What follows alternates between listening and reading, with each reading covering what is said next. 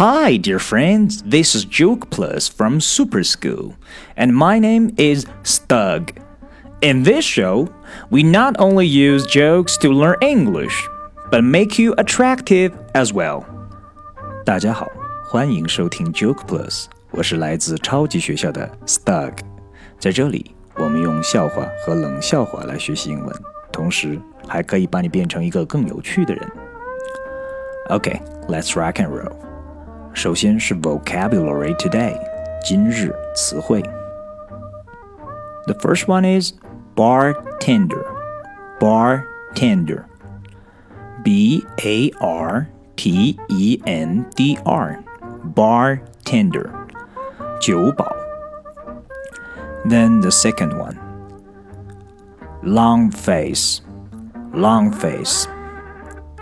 如果一个人的脸拉长，肯定是心情不好，所以 long face 是指某人的心情不好，就是长这个词 l o n g 加上 face f a c e 构成的。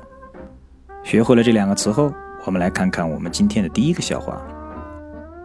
A horse walks into a bar, and the bartender says, Sir, why the long face? 我们接着来听一个长一点的。先来看词汇，vocabulary。duck，duck，鸭子。grape，grape，葡萄。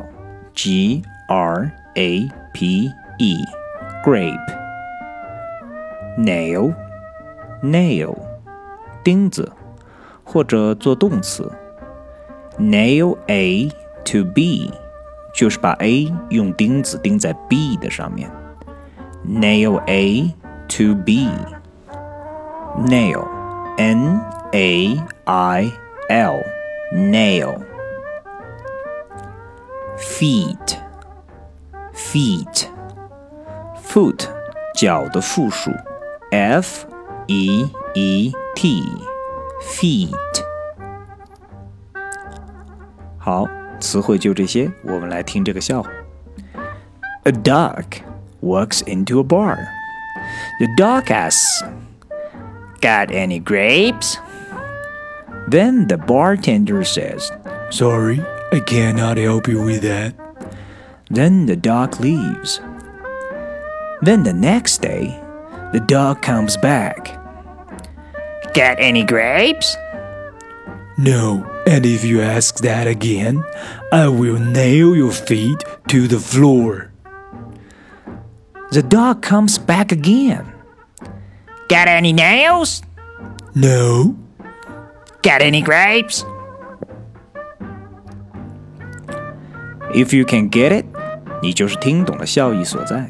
If you don't get it，听不懂也没关系，我们下期节目会为你解释。 我们强烈建议你把我们今天讲的笑话学会，并且讲给你的至少十个以上的朋友们听。这不仅可以很快让你学会使用英文，更重要的是，大家都会更喜欢你。